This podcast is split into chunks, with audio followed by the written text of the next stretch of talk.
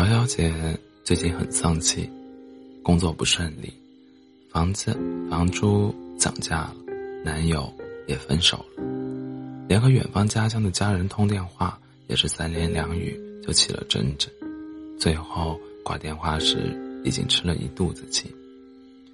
乔小姐倒在床上，淌下的眼泪沾湿了半边枕头，根本就没有谁爱我。她在半睡半睡。他在半睡半醒间嘟囔着，皱着眉头睡着了。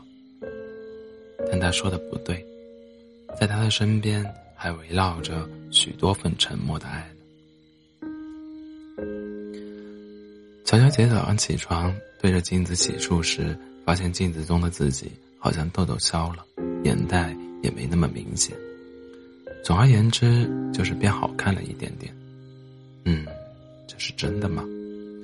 乔小姐贴贴近镜子看了又看，确认无误，再踩上体重秤看看，居然也掉了两斤，是她一直努力想要达到的数值。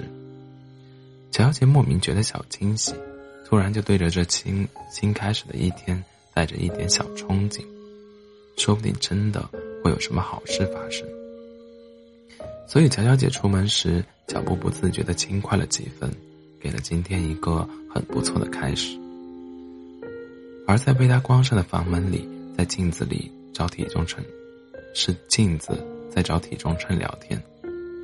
你是故意把体重数字报低了吧？体重秤嘿嘿的笑了两声。你还不是特意把他的样子找好看了？原因无他，因为他们都希望难过的乔小姐能重新开心。初春的早上还带着寒气。走在路上的乔小姐微微拢住了自己的围巾，不过有点奇怪，平日里总是漏风透寒的围巾，今天却特别熨贴真情，爆出了满满的暖意。乔小姐一点儿都不冷了，甚至连心里都跟着热乎乎的。真好啊！乔小姐抚着柔软的围巾，嘴角随之浮起一丝笑意。他不知道的是，我已经正一边努力围住他的脖子，一边仰头望着他嘴角的笑意，心中祝福道：“希望你能好好的，亲爱的乔小姐。”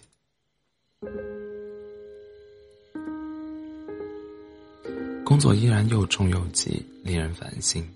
一番昏天暗地如打仗般波折的赶工后，乔小姐终于能停下来，稍微喘口气。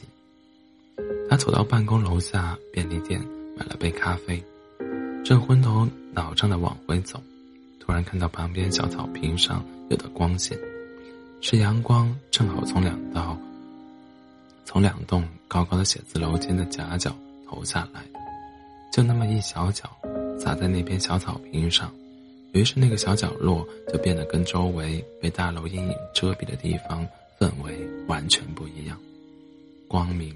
灵动，温情。乔小姐端着咖啡走到那边小草坪的阳光中坐了一小会儿，暴躁的心情慢慢沉静了下来。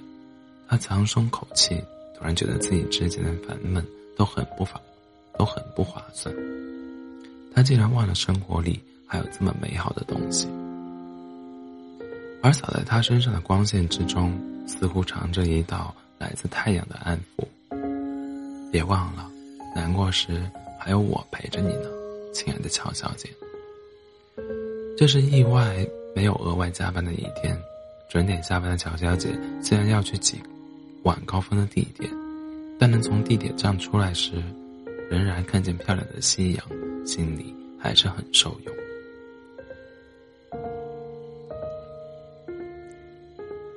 从地铁站到公寓之间那段路上，立着一棵樱花树，满树的花蕾今天都盛开了，樱花像粉色的云朵一般飘乔小姐头顶，美好的让她忍不住在树下停住。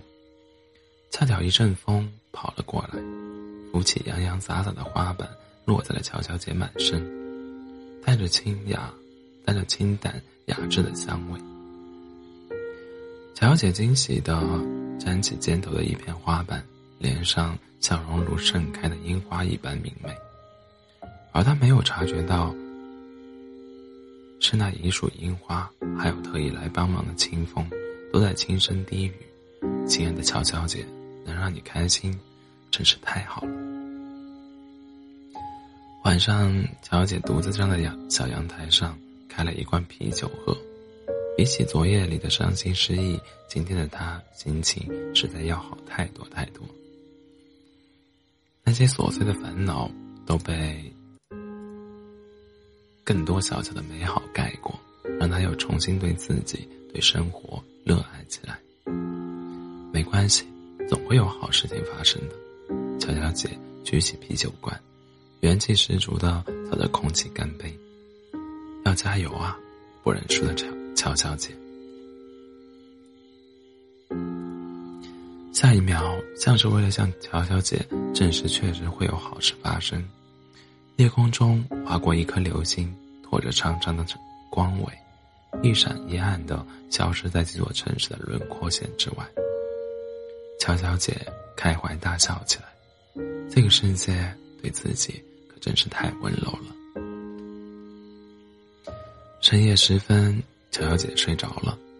今晚的被子比往常更加温暖蓬松，亲密的拥抱着乔乔小姐，令她一直紧皱的眉头舒展开来，甚至微微勾起嘴角，露出恬淡的笑容。大概此刻的她正在做一个甜美的梦。而爱着乔小姐的每一样事物，终于能松口气，在夜色中用乔小姐听不见的声音窃窃私语。